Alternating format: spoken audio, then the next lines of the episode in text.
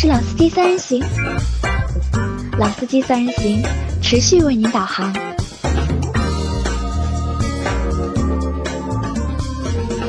Hello，大家好，欢迎收听老司机三人行，我是杨磊。哎，大家好，还是我赵老师。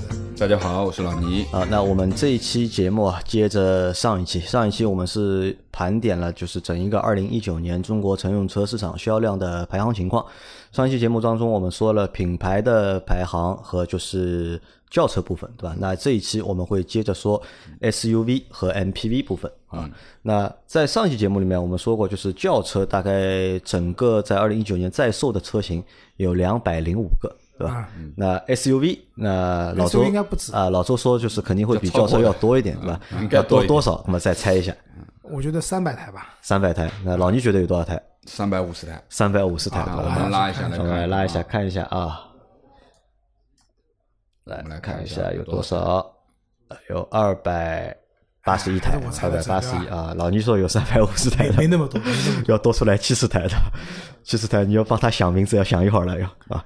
我们来看一下，那整一个就是轿车啊在啊 SUV 在售的车型有二百八十一一个车型，对吧？那排名第一的，那么？是我们的自主品牌哈弗 H 六，整一个二零一九年它的销量是三十八38万六千四百零五台，对。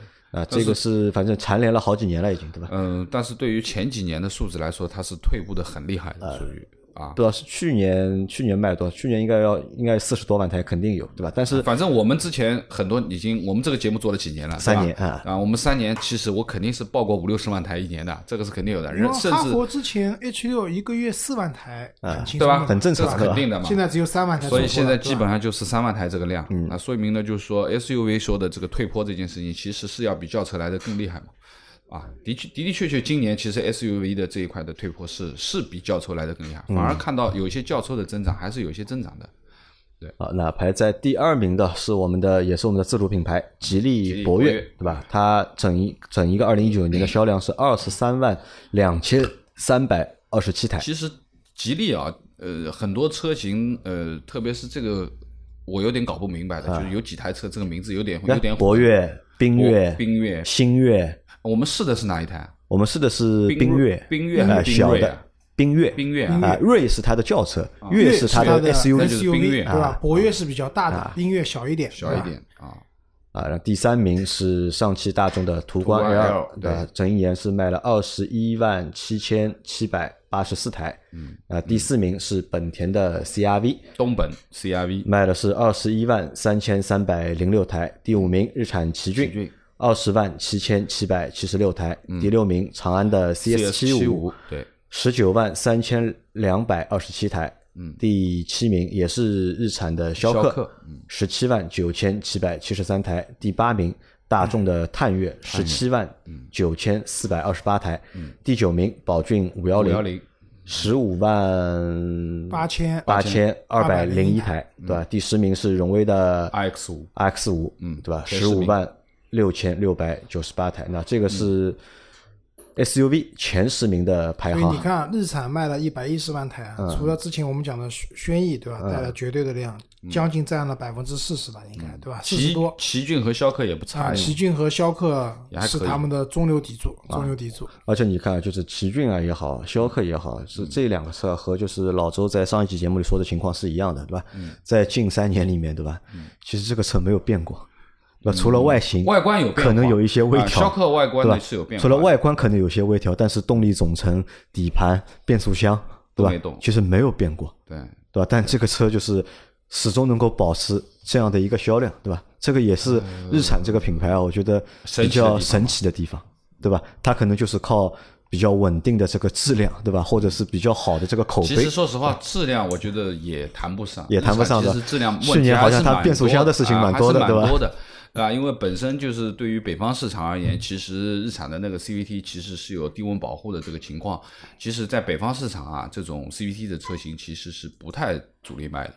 但是呢，说实话呢，我们如果一旦谈到了说，呃，一个紧凑级的 SUV 里面，你肯定是少不了我们说的奇骏啊，对吧？或者 RAV 四啊，就反正就是标志性的这几台车啊。大家想一下，就想一下，在前十名里面，你们觉得少了谁？就去年的常客或者之前的常客少了少了谁？呃，我觉得少了那个昂科威，对，别克的昂科威啊看不到了，对吧？对还少了一还少了一个谁？呃，还少了广汽传祺的 GS 四，对吧？啊对这两台车啊，对吧？其实这两台车在一八年、一七年，对吧？嗯都是在前十的这个排行里面的，但是在一九年的这个总榜里面啊，就是这两台车我们已经看不到了。那不是前十啊，前五的水平啊，这两台车但多了谁呢？我们看多了多了谁啊？多了探岳啊，多了探岳，对吧？大众的我就想说探岳啊探岳，，因，为说，实话，探岳这个车，因为刚刚上的时候，嗯我跟杨磊我们就两个人去试过啊，就是探戈和探岳，我们是在一天去试的。那的的确确，这台车外观其实并不大，啊，外观不大，啊空间大外观啊，空间是真的大，而且这个空间绝对是不输途观 L 的。对啊，当然它的上来以后，它其实对标的也是途观 L 的这个这一级的这个市场。那么应该这么说呢，就是呃，探岳还是蛮成功的。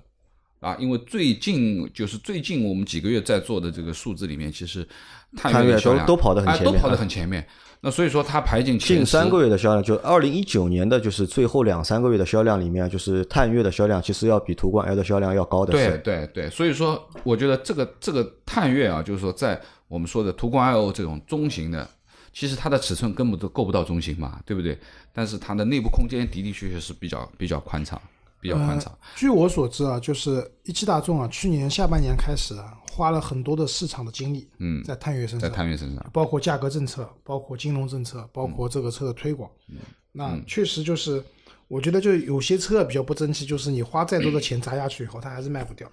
但探岳这样的车子呢，就是你把精力花下去了，价格也放出来了以后呢，还是有销量有销量啊，而且其实从去年啊，就是下半年我知道的是啊，是一汽大众啊，车啊明显要卖的比就是上汽大众众好。要好。我为什么知道这个呢？就是我们听众里面有个小伙伴，他是在上汽的，就是发动机厂，嗯，就当时啊，就是一汽大众啊，嗯，发动机来不及造，很多的发动机都是上汽在帮他们造，哦，那说明就是他们小细节啊哎说明他们的销量就是要比就是上汽的要好啊要。对，因为我们看一下，就是这个前十名的这个榜单里面，很多老面孔，我们不需要去多讲了，途观 L 啊、CRV 啊，这种其实基本上都是霸榜这个地位的。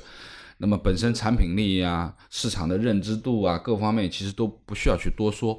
那么，呃呃，探岳是一个需要聊一聊的东西，对不对？那么的确是作为一款新车的话，它是蛮成功。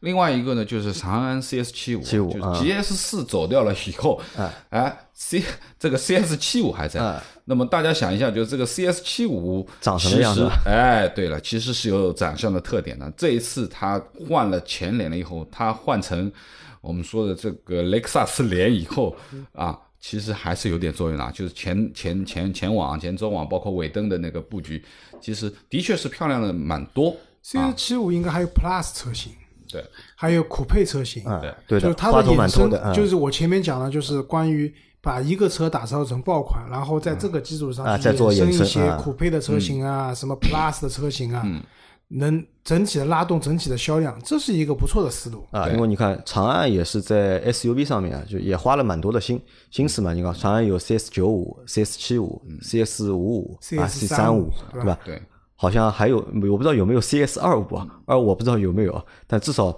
他对他们对 SUV 啊还是蛮花心思的，对吧？在整一个就是长安整个体系里面，其实长安其实在这两年，其实他们退坡退的也蛮厉害的，但是在 SUV 上面，对吧？因为车型出的够多，对吧？长安呢，以前稳住了它的那个销量有。种说法叫长安路虎，就长安有段时间做的那个 SUV 啊，就是跟路虎脸有点像，对吧？确实也有人买单的，有段时间卖的蛮好，但是就不行了。现在就说明什么？就是正品永远是正品。我是仔细看过这个车的内饰的，我觉得这个内饰的做工是绝对可以的啊，就是感觉上面有点豪华的那个意思啊，就是做工肯定不是一台我们说的这个比较平庸的这个感觉。啊，那看一下从十一名开始啊，十一名是本田的 XRV 对吧？卖了是十四万七千两百零三台，第十二名是奔驰的 GLC，十四万两千八百五十七台，第十三名是长安的 CX 三五，十四万一千七百零一台，第十四名哈佛的 F 七，十四万零七百七十七台，第十五名大众的途岳对吧？十三万八千二百三十五台，第十六名吉利的缤越十三万六千三百二十五台，第十七名是奥迪的 Q 五 L 十三万五千八百台，第十八名啊别克的昂科威对吧？十三万两千五百六十八台，第十九名是现代的 RX 三五十三万一千八百九十四台，第二十名是捷途的 X 七零对吧？十二万八千一百。二十九台啊，这是第十一名到二十名的一个排行啊。那在这个排行里面，我觉得就是有几个新面孔啊。一个新面孔就是大众的途岳，对吧？这个车是其实是顶替途观的那个丝绸之路版嘛，对吧？途岳应该也是上汽大众要比较应该走量的一台车啊，但是它走不过探岳。但是其实这两个是差个级别的，别看他们都是岳字辈，对吧？但是其实途岳和 T Roc 啊和 T Roc 是一个一个一一个一代的，嗯，对的。所以其实探岳要比途岳要大，但是呢，就是大众反正定位上也蛮，就是都往上挤啊，对的，都往上挤，对吧？啊，那当然了，群众的眼睛是雪亮的，就是 不是说你自己说自己是中型或者说中大型 SUV，你就是中型、中大型 SUV 的，对吧？但是途岳总体来说，它还是卖不过那个探岳啊，因为这个车，但途岳要比那个就是探戈。要卖的多一点，因为我们是比较小因为探戈其实和就是途岳，对吧？这个他们应该算是一个级别。对，但是但是他们差的不多啊！你看，探戈十二万六千八，嗯，呃，一个是十三万多，其实差的不多。你发觉一个问题吧，就是其实这两台车应该算一台车，对不对？嗯。那么，但是其实这两台车的取向是不太一样，不太一样啊，完全不一样。一个呢就更偏家用，一个是更偏年轻的运动。探戈开起来的感觉，对吧？明显要比就是运动途岳。要好很多呀，对啊，对吧？但问题是，说实话，这个叫运动死，就是很多车只要打上“运动”这两个字，基本上销量就肯定是，而且干不过大众啊。还有一个，我觉得也是个败笔，设计的败笔什么？就是原来在甲壳虫上面，就是你车身的颜色，比如说是白色的，然后它里面的那个内饰板的颜色也是白色的。嗯，那一开始乍一看呢，觉得哎，好像蛮好玩的，嗯，有点意思的。但是它现在探戈也是这样的，新的 Polo 也是这样的。其实说句实话。蛮土的，其实。蛮 low 的，嗯，就什么就是很多颜色不适合做内饰板，其实，对，你你比如说那个黄色，对吧？可能放在我们试那辆车就是一个黄色，看第一眼觉得还可以，就是看多了其实就是觉得烦的很。放在车身上面，车身油漆来讲还过去过得去的，但是你内饰板弄成这个颜色，对吧？你第一眼看过去啊还行，第二眼看啊 low 就不行了。对吧？其实这种内饰设计，我觉得放在甲壳虫上面还可以，因为甲壳虫个性的车嘛，另说很个性的车子，对吧？反正这个车现在个性到已经没有了嘛，对吧？但是如果跑量的车去这么去做的话，我觉得不一定是件好事情。对，那还有还有一个新面孔啊，是排在第二十名的这个捷途叉七零啊，呃，捷途这个品牌，我觉得是这几年啊，对就是奇瑞来说。最大的一个惊喜，对吧？因为捷途是由奇瑞的就是商用车部门改成乘用车部门之后出的捷途这个品牌，对，他们同时出了捷途和星途，但是捷途出了一出来之后啊，好像就一鸣惊人，他的车每个月是吧？都能卖个就是七八千台，你看他二零一九年平均下来就是一万一个月，总的销量已经超过了就是十二万台，就超过了平均一个月一万台，对吧？这个我觉得对。奇瑞来说，真的是一个惊喜，对吧？差不多奇瑞旗下所有车型的头牌了啊，对的啊，本来是一个副牌嘛，对吧？本来是一个副牌，对吧？现在变成头牌了啊，现在变头牌，对吧？这个我觉得也蛮惊喜的。那看在排在第十八名的是别克的昂科威啊，昂科威这个车就说实话，我觉得它在一九年啊拿到这个销量，其实也正常，因为这个车也那么多年没有换代，对吧？直到就是一九年的年底才刚刚。换了新面孔啊，但我觉得这个车换代之后啊，我觉得蛮受欢迎的，因为它一换代，对吧？我老房子就是地下停车库嘛，我边上本来有一台就是小的车，他那个车换代之后，对吧？啊，人家就换了一台这个车就。因为昂科旗不是昂科旗，昂科威，昂科旗更大，昂科旗更大，昂科威新的昂科威啊，新的昂科威啊。对，就马上就换代了，对吧？我就在小区里面就看到了，那说明这个车其实还是有就是市场号召力的。只是呢，你之前啊产品太老旧了嘛，可能消费者就不买你单。它至少比探界者卖的多吧？比探探界者，它跟探界者不是一一辆车嘛？说白了，对吧？啊，那这个是一到二十名。豪华品牌在再来看一下，十一到二十也就只有 GLC 和 GLC 啊。好，再来看一下那个中大型，从车型里面分啊。呃，大型的 SUV 里面是途昂，对吧？途昂是卖的最多的，八万四千零三台，正好平均一个月七千台七。千台，对吧？啊，那这个你看，它它这个算是霸主地位了啊，嗯哦，一一一枝独秀嘛，啊，一枝独秀。啊，比第二名要翻一倍啊，啊，普拉多，但第二名是普拉多嘛，对吧？嗯普拉多这个车肯定是卖不动的，后面对吧？更少嘛，这种大型的 SUV 合资的太贵，然后就那种豪华品牌的太贵，对吧？然后自主品牌的车子也不是特别多，看不上啊。看不上。然后途昂我们之前也讨论过嘛，就是这个价这个定位比较奇特嘛，所以接下来就看那个福特的那个探险者。探险者，探险者。比它更大的一台车。呃，。但说实话不看好，我觉得不看好，因为我我倒不是说看不看好这台车，而是不看好整一个就是大型 SUV 的这个市场。没有是这样，对福特来讲，它只要上来以后能把途昂的份额抢掉一些，成功了。就成功了，所？以他定的价格，途昂不是二十九点九九万起嘛，探险者直接二十九万九千八起嘛，对吧？我觉得可以买的，可以评啊，可以买的。这个嗯这个大小放在那边，然后途昂的话，其实我因为我还没开过探险者，我不知道，就是途昂的驾驶感受是非常差的，一台车，停车不方便的就不去讲了，就是这个车开起来，反正就是转弯什么，它甚至没有一台像普拉多这样的就是非承载式车身给你的感觉好，对吧？所以这个车人家买这个车，很多人是不追求驾驶的，只是要足够大，对。对吧？那探险者其实这这方面条件是满足的，到时候是满足的。回头要来看一下，就等探险者上了以后，还是要看一下它最终的第三排空间，它到底是一个什么样的等级，啊，尺对？对寸尺寸尺到寸是够了。到了这个位三米多的轴距，车子里五米二多好像，嗯。这些东西到了以后，它第三排不会太差的，不会太差的。我但是据我们的就是群友反映，因为啊他们和就是福特的关系蛮好的，据他们报告，对吧？好像这个第三排对吧，也不怎么样，也不怎么？也不怎么样好像没有，但是价格对吧？是老周说的，在三十万里面啊，肯定。不到三十万起步价个，如果福特再去定一个三十几万的起步价格，那福特就是作福特就是作死了，他们什么反攻战就是在吹牛，你知道吧？一定是这样的，对吧？呃，为什么我说保留这个空间的意见啊？其实说实话，美系车的空啊间利用不不太会做空间化哎，这个是接下来就还有一个学原因就是探险者的驾驶感受的问题了。嗯驾驶感受，我觉得应我该会比相信福呃要比大众要好途昂，要好一因，为毕竟啊，就探险者这台车是有血统的，对对对吧？对途昂途昂这个车是硬造造出来的，途昂这个车在 MQB 平台上面拉太大了，对吧？那呃，大众还有更高级的平台，它没有用嘛，对吧？我们看第第三名是众泰啊的 T 七百，对吧？一万八千九百九十一台，这个你看大型车对吧？大型 SUV 对吧？两万台不都不到，已经排到第三名了，对吧？那下面的就是啊哈弗 H 九的 H 九 H 九这个车，我前两天在小区里面看到一辆，那个车大气啊，那时候我觉得还霸气看上去蛮牛逼的啊，蛮牛逼的，其实。其实说句实话，二十多万买台这个车还是能够接受的，我觉得，对吧？呃，荣威的 X 八对吧？是一万又是一台非承载式车身，八百五十九台，对吧？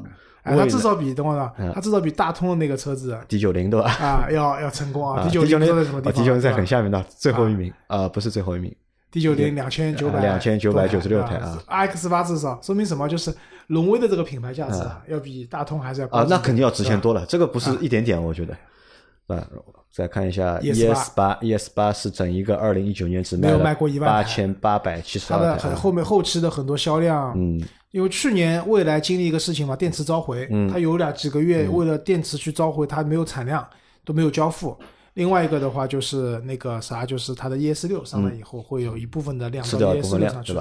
对的，但是我们看的这个都是讲厂家的批发数嘛，嗯那蔚来这个数据啊，因为未来就自己直营的嘛，啊，对的。对，我觉得它的这个数据其实是更相对准确啊接近那个相对准确终端交付的数量。啊，大家看一下排在第九名的这台车，别克昂科旗，昂科对吧？旗啊，五千五百六十五台，因为这台车是在二零一九年年尾的时候才上市的，对吧？它就卖了就是五千五百六十五台。那其实啊，这个车的销量，我觉得在二零二零年啊，我们是可以看一看的，是。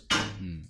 那我觉得在二零二零年里面啊，就是有三台就是大的 SUV 啊，可以我们看一下的。一台就是途昂，对吧？继续看，然后呢，就是等新的就是那个探险者上了之后，还有一台就是这台就是别克的昂科旗，对吧？啊昂科旗因为它就大概是一个月的销量吧。昂科旗的蛮巧五百的，六十五，就是凯迪拉克的 XT 六啊五千七百九十五台，昂科旗是五千五百六十五嗯台。在我看来的这两个车 一样的，哦。只是一个是说实话这两个车，因为这两个车我都去看看过，就然后叉 T 六我也开过，对吧？这两个车，说实话，我觉得昂克旗的顶配啊，啊，要比就是叉 T 六的顶配的感觉啊要更好一点，那当然，因为看上去更豪华一点，反而品牌不一样嘛，一个是别克，一个是凯迪，但都通用下面对吧？这两台车的从就是大小啊，然后这六座的布局啊，嗯各方面啊都差不多，就是一个只不过是豪更好偏豪华一点的品牌，一个就是普通的合资品牌嘛，呃，对吧？对于豪华啊，就是说可以这样定义，就是呃，通用的车子，凯迪拉克是豪华品牌没错，啊啊但是别克的豪华度是绝对不比它差的 对的。啊，因为甚至于说昂科威之前卖的好，也就是因为在这个级别里面，昂科威的就是这个车的感觉，就内有那么啊、饰的感觉有那么一点点的豪华的感觉，要比其他的车，比如说比途观 L 啊，或者比其他一些竞品，豪华感觉更高一点，或者我同意更多一点。老倪讲的就是什么，就是别克对吧？尤其它的 Avenue 版本，确实都已经是牛啊老豪华，啊，你对吧？？这个 Avenue 版本绝对不会去买阿尔法的，我跟你说，特别是它的顶的四座版的那个，好，那我们再往下看啊，中型 SUV 的话，排在第一的是大众的途观 L，对吧？两万呃二十一万七千七百八十四。那第二名是探岳，第三名奔驰的 GLC，第四名奥迪 Q 五，第五名别克昂科威，第六名捷途 X 七零，对吧？这个前面我们是都看过了。宝马 X 三，啊，对吧叉？三叉3国产以后逆袭了，对第？八名是那个瑞虎瑞虎八，对吧？第九名汉兰达，对吧？第十名风光东风风光五八零，嗯对吧？你看啊在这个里面，你看瑞虎八只排在了就是第八名嘛，它还没有就是捷途，对吧？正牌的没有副牌的卖的多，对吧？其实捷途不能算副牌吧？我觉得捷途本身奇队对它给它的定位要高于它奇队的不不不本品牌不高，没有没有肯定低没有高肯定低，从售价上面就可以看出来啊，没有啊，高星途比较星途高嘛，啊星途是啊所以星途高的卖不动，那个啊，对吧？星途卖不动啊，对吧？然后冠道，冠道是卖了就是七万一千五百嗯第十一名五十二台，对对吧？啊那这个是中型的 SUV 啊，中型 SUV 里面其实竞争啊也不怎么激烈，对吧？你看销量都都不行，都十万出头一点，对吧？十一二万的样子。看看下面有探界者是五万零四百探界七十一台者还是卖的比较少的啊，卖这个算卖的少啊。啊。你看探界者就比柯迪亚克稍微多一点，啊，柯迪亚克卖了四万台，对吧？啊日子日子都不好过。那星途 TX 一万五千九百九十四台，因为星途给我的感觉什么？就这个车啊，看上去蛮高级的，打开引擎盖嘛，所有东西都盖住的，有种豪华品牌的感觉，对吧？比我的五系盖的都严实，对吧？有一种那种就是老的那种奔驰 S 的感觉，一打开哦，啥都看不见，啥都看不见，嗯，然后包括它的配置啊，各方面也确实挺挺魔幻的挺魔幻，对啊。吧那？往下三十四名魏派我看一下魏派魏派 VV 七啊对吧？是一万九千六百七十八台啊！我觉得不管是领克还是魏派啊，好像都不行了，就已经没有力了，已经。就是 他们刚上市的时候啊，嗯会有一个红利期，怎么讲呢？就是国产的这种高端品牌啊，然后配置也很高，然后看上去也挺霸气。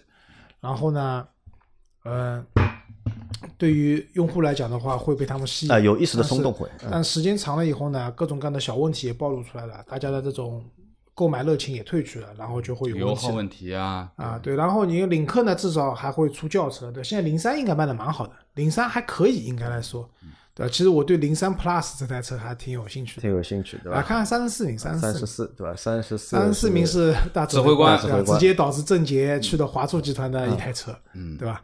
啊，郑总很厉害的，很厉害的一个女性，对吧？然后四千二百九十三台，主导了研发了这么一台见见了鬼的车子，对吧？然后实在是不行，真的是难看。我们来看一下不光下难看，质量控制各方面都不行。看一下老倪的就是讴歌啊，啊讴歌是卖了 RDX 卖了六千九百九百，啊这里面有老倪的功劳的。嗯，啊，啊这个里面我觉得我们节目我们节目起码贡献了五台，五台对吧？啊我们节目起码啊贡献了五台我。我我知道最起码得有三所以说，三四所以。我说就是老倪有功劳的，为什么？就六九五五后面最后那个五，那个五是我 啊，贡献的吧我？们贡献的，对吧？就老倪买了车以后做节目，很多网友去买了这个车。老倪这个车确实不错，啊，确实不错。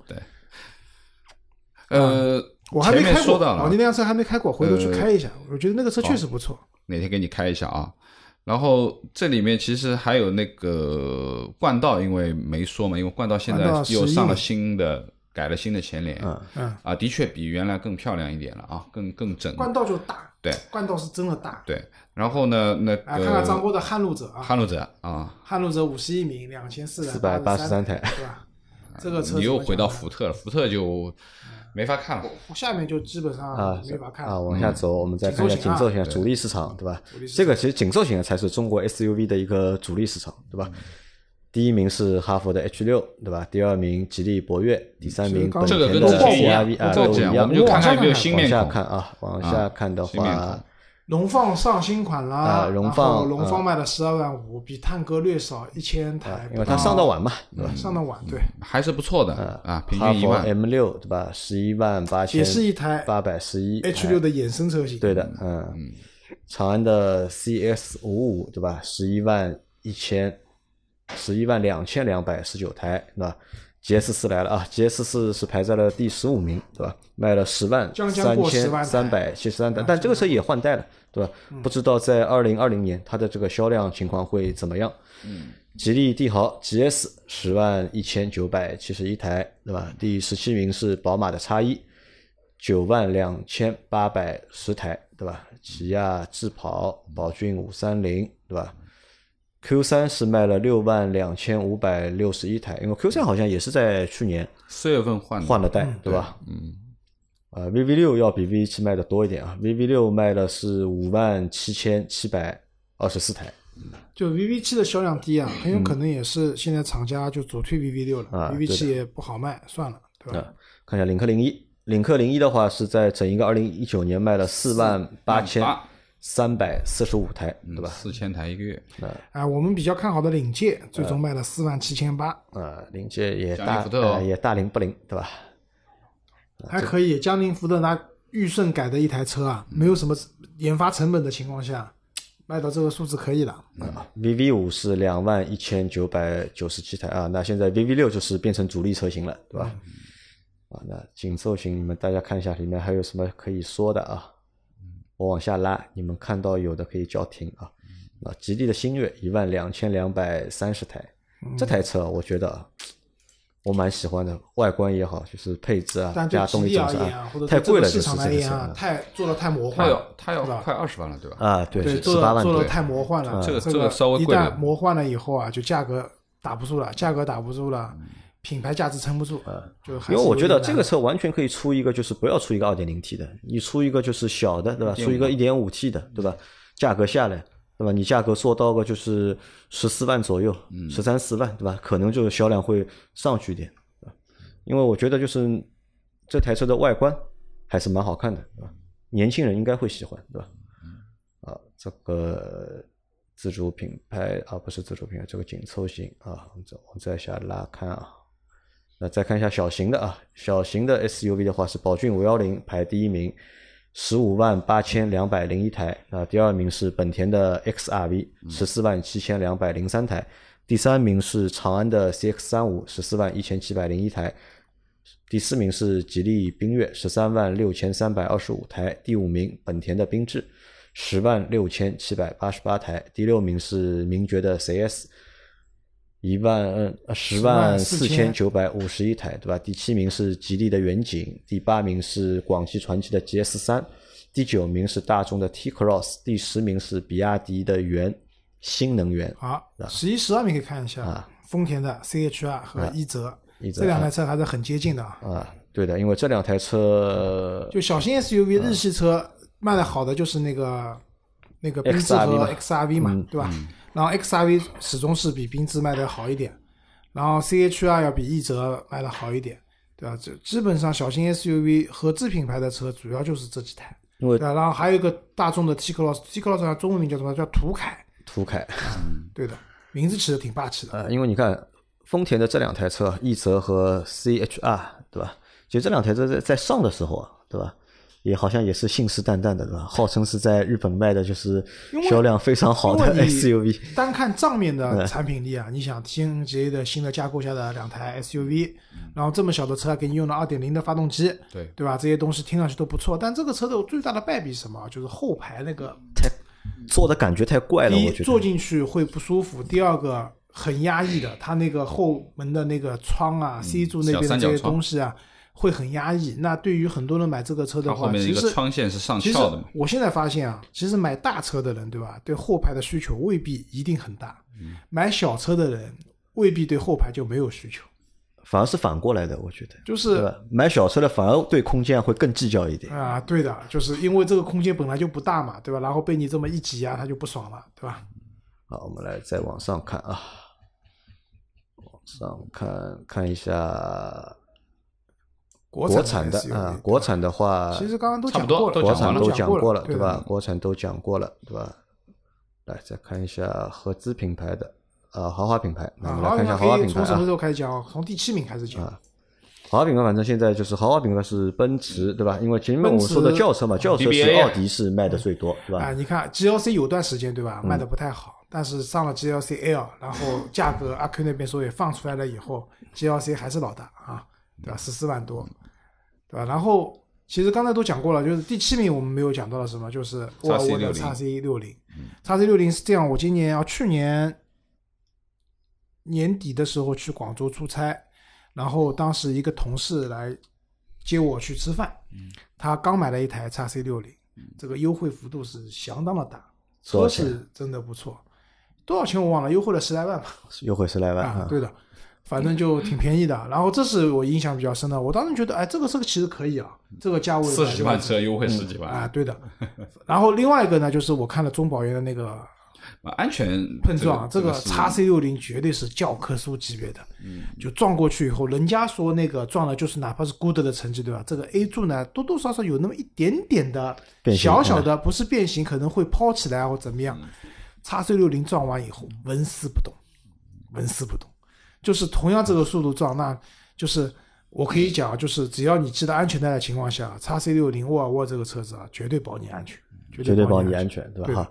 我们看啊，就第七名是沃尔沃的叉 C 六零，对吧？第八第八名是凯迪拉克的叉 T 四，对吧？卖了四万七千零五十四台。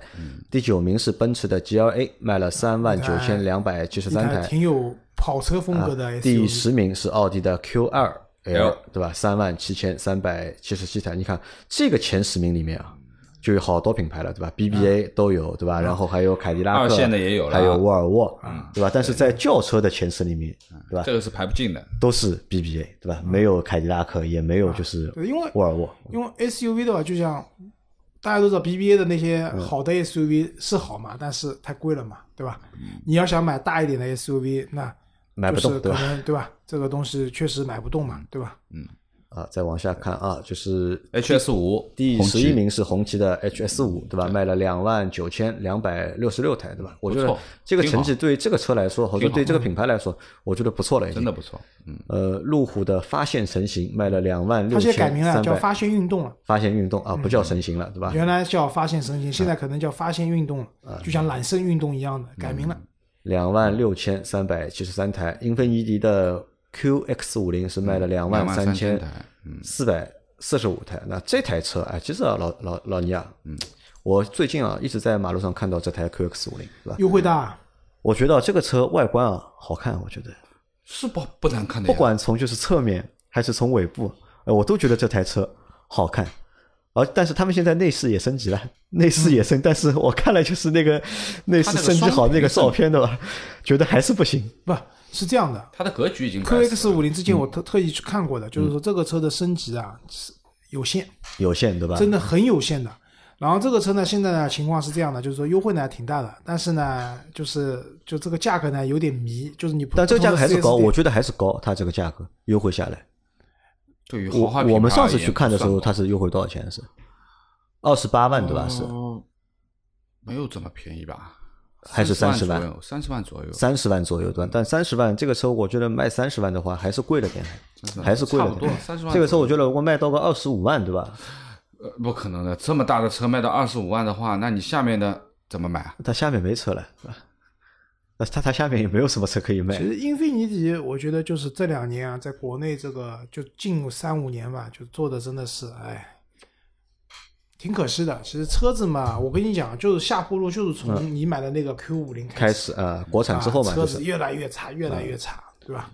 啊，然后再看一下下面是沃尔沃的 x C 四零啊，你看 x C 四零这个车，x C 四零就没有性价比了。这个车说句实话，买 x C 四零我不如去买领克算了。啊，对的，一模一样的，一模一样的车子，十一。一万三千两百十六台，x C 六零至少还没有什么可取代的，对吧？领克没有出过什么领克零八，对吧？来取代它没有，对吧？啊，那这个是豪华品牌啊，其实新上的还有那个嘛，路虎极光。呃，说实话，路虎极光卖的也不好，销量说实话，销量都都比较差，对吧？都比较差的。这个也印证了什么？就 SUV 啊，车型的销量的确是在退坡啊。那再来看一下新能源啊。新能源车卖的最好的 SUV 是比亚迪的元新能源，唐，比亚迪元是卖了六万一千九百台，对吧？唐是第二名，卖了四万零九百四十五台，那不错。第三名啊，这个应该不是啊，这个混动不不应该算新能源，对吧？第三名是竟然是名爵的 E C S 纯电动，对吧？卖了一万七千一百七十九台，后面都很少。小鹏是小鹏 G 三卖了是一万六千六百零八台，威马 EX 五卖了一万五千五百八十七台，呃，未来的 ES 六是卖了一万两千零七十四台，ES 六加 ES 八合计超过两万台啊！哎，就这个企业可以就靠这两万台车啊！我在考，但我在考虑问题啊，就是你看啊，就不管是。小鹏也好，对吧？威马也好，或者是蔚来也好，对吧？这些就是属于就是新兴市里面，就是排在很前面的了，已经，对吧？一二三，前三名嘛，新兴市里面前三名，但前三名其实也就这点量，对吧？这是一个问题。第二个问题是什么？你想这些厂啊，就这些就是新能源，他们都都自己陆陆续都在造厂或者有自己的厂，对吧？他们的厂的产能啊，都是十万以上的，对吧？我在想，一年才卖这几台车，对吧？妈的，为什么要去造？产能有十万台以上的，这个是大势所趋，顺应这个潮流，顺应这个时代的变化去做的，对吧？那你想三月份，反正用的也不是自己钱，对吧？反正用的不是自己钱，不是说用的不是自己钱，就是进入到这个行业了，对吧？我不可能说我跟投资人讲，我们的目标一一年卖一万台车，投资人不会投钱，他的目标我一年要卖三十万、五十万，我造的厂的规模也是那么大的，对吧？实在卖不到嘛，再说呀，对吧？那怎么办啊？但这个钱其实提前烧完了嘛，对吧？其实造厂时候厂造小一点，对吧？产能压的低一点。那你如果你的计划是造这么小的厂，投资你就投资也拿得少，就不投钱了呀，对不？啦？所以我觉得对于新能源啊，就是特别是新面孔，原来从 PPT 走过来的这些，二零二零年是很痛苦。啊，有理想的，有有有理想 ONE 的那个销量吗？这个？理想 ONE，呃，应该应该有的，应该看一下。理想有啊，理想 ONE 有啊，三十名。有吗？啊，这是理念，这个理念好吗？哦，看错了。理想可能啊，去年还没交付嘛？啊，去年其实年底已经开始交付了，那就没有，几乎没有。我们这里这个榜单里面没有，没有，对吧？但是你看啊，你说中国的这些新能源新势力造车，对吧？一年就卖一万多台。人家特斯拉 Model 三三月份在二零二零年的三月份就卖过了，就是一万台。啊，现在还有传言讲要再降八再降价二十二的。那其实我觉得啊，Model 三这个标准续航版二十万出头价格，我觉得是个正常价格。现在还是贵，这个车其实没有那么贵的。对的，而且即使卖二十二万，我认为这个车啊，至少嗯还有百分之三十的毛利，至少还有百分之三十的毛利。它。国产以后嘛，包括马上可能国产率还要提高，再加上电池要换掉国产的电池，其实它还是可以挤出一部分来的，我觉得。所以啊，对，就是整个二零二零年来说，这些就是新能源品牌啊，就特别是中国的这些新兴势力们来说，对吧？可能是很难熬的一年。这里再插一句啊，大家想买 Model 三的朋友嘛，等一等，今年下半年我觉得还是会降的，一定会降。会降对吧？一定会降，就是二十二万不知道行不行，但降价肯定是势在必行的。反正周老师讲讲自己的心理价位，如果我要买辆 Model 三，二十万，对吧？我希望我买一辆长续航版本的，并且配上了那个五万六的高级辅助驾驶的车子，这台车的价格在三十万左右。三十万左右，这是我一个心理价位啊。如果我要买的话，那个包我就不要了，就我觉得那个包其实目前看其实是没有用的，对吧？等到时候好用的时候再加钱，可以这个包可以再加的，可以。呃，万一。有些因为没有选的话，他给你装了一个老的芯片，二点五的芯片，对吧？不给你三点零的，对吧？很有可能的，商人都是很坏的。好，那我们来再看一下 MPV 的一个销量，整一个二零一九年啊，排在第一名的是五菱宏光，是吧？车卖了三十七万四千八百七十八台，这个车其实越来越少了，和二零一八年相比的话，少了非常多。那第二名是别克的 GL 八。十四万八千一百二十一台，千年老二啊，千年老二是吧？啊，那 G 幺八其实卖的好，但它是真正的 MPV，对吧？它是真正的 MPV，其实其实 G 幺八一直能卖到这个量很厉害的。对的。而且你看，就 G 二八对吧？即使在就是现在对吧？这几个月，就销量不好的一个情况下面，它还是有量的。啊，到其实它的高配版本也是一车难求，那高配版没有车，是吧？一基本上都是要定的。那第三名是宝骏七三零，对吧？九万八千九百十二台。第四名是比亚迪的宋 MAX，六万八千一百七十五台。第五名东风风行的凌志，对吧？六万两千六百三十七台。第六名宝骏三六零，六万两千八百啊六万两千两百八十四台。第七名本田奥德赛，四万四千四百八十一台。第八名江淮瑞风，瑞风三万七千五百六十六台，第九名广汽传祺 GM 六三万五千六百六十三台，第十名吉利嘉际三万两千九百六十一台，第十一名是本田的艾力绅，对吧？三万一千六百三十台。那其实整一个就是没 MPV 有的这个市场没有什么太多的变化，MPV 反正就是这几辆车嘛，但是你排名没变化，但你看数字啊，其实变化蛮大。你看宋 MAX 其实掉的很厉害，呃，越变越少吧。宋 MAX 在二零一七一八年是卖过超过十万台的，就平均它一个月可以卖一万台，但是在你看在二零一九年的话，只有六万八千一百七十五台，嗯差不多对吧？这个是蛮蛮可惜的，对吧？因为宋 MAX 也很很有意思啊，宋 MAX 这个车在二零一八年啊是比亚迪旗下卖的最多的一个车型，对吧？其实宋 MAX 你看啊，就是怎么讲，它其实有很多版本的，对吧？宋 MAX 燃油版的、汽油版的，包括吉利嘉际也是有各种各样的版本的，对吧？但是这些车子怎么讲呢？其实它销量并不理想，那只能说明什么？就是五菱宏光其实本质上是台面包车啊，，它是台工具车它因为，足够便宜的情况下，但是你看它的销量其实也是降也是在降啊。之前五菱宏光，当然跟哈弗 H 六一样嘛，都降的比较厉嗯害，对吧？之前这种车都是五十万，至少五十万一年的这种量。然后 G 幺八其实蛮厉害的，G 幺八就是哪怕这个车不精壮，嗯对吧？哪怕这个车子其实也不便宜，油耗高等等这些问题，但是确实在这个市场里面。无可替代嘛，因为没有什么车没有车可以替代的，可以替代的。就像老宁讲的 a e n 版本的话，也是一车难求。对，因为是这样的，G 幺八它的生产的那个基地在哪里啊？就是 G 幺八是在放在上海的凯迪拉克工厂里面造的，就造车的品质各方面还过得去的，对吧？不精壮是因为它的车身结构的问题，对吧？然后再往下，你看奥德赛也好，就是就是奥德赛、艾力绅这种车都是好久的车子了，而且你想啊，就是奥德赛和艾力绅啊，这个车到二零二零年的销量啊会更低，因为他们现在只出就是那个混动的版本，没有了那个就是燃油版嘛，嗯，对吧？而且卖的也非常贵，而且还有一个点是在哪里？你看，在整个二零一九年里面，你看有没有有其实有很多新车的，对吧？有 GM 六，对吧？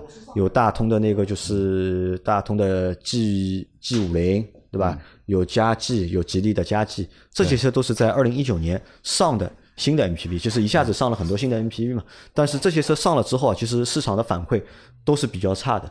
那比较差之后，就意味着我觉得在后面的几年里面可能很多厂商他们是不会再去出这种 MPV 车型有。一万台一万台嘛，途安应该有一万台的，有途安是一万六千四四百二十比台。G L 六少卖了一万台。就当时我们开玩笑说，G L 六的出现让途安的市场部定了下心，啊，比我们更差的来了，对吧？现在 G L 六有有那上去了，个 GM 六有吗？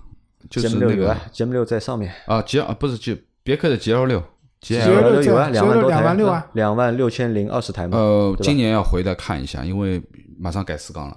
马上改四缸，对吧？别克的很多这个车其实还是。可以的，对吧？就是作为家用的小的这个这个那这个车我觉得如果它 GL6 改回的四缸，还是值得一看 G。L 六的问题在哪里啊？G L 的问六问题，我觉得就是配置太低，这个车，因为可能是在这个别克的产品序列里面，它排的太下面了，就是所以这个车的配置太低了。是这样的，G L 六定位呢家用的一台小型的 MPV，、嗯但是呢它的这种配置啊各方面的东西呢，让你感觉这像台工具车，啊，太弱了。嗯反而像宝骏这些工具车呢，嗯 配置高的，对的，像一台高级车对吧对吧？啊，啊，所以这个也是就是中国 MPV 市场目前的这个现状。要研究一下，比如说买 G L 六的家庭，对吧？家里一定是有小孩的，没有小孩不会买这个车的。嗯，但你要考虑小孩坐在后面的时候，小孩要干嘛，对吧？弄一些这种特殊的版本出来，对吧？我觉得就能卖。人家一看啊，我小孩坐在后面，两个小孩，一个小孩，对吧？坐在后面，我给他准备了什么东西，对吧？既健康又娱乐还益智，想一想，想一想，对吧？想出来了，这个车就能卖了。啊，反正我整体来说，我不太看好就是 中国 MPV 的这个市场，对吧？其实你说 MPV 使用吧，使用的，但是用户的这个接受度啊，其实还是太低了，还是，对吧？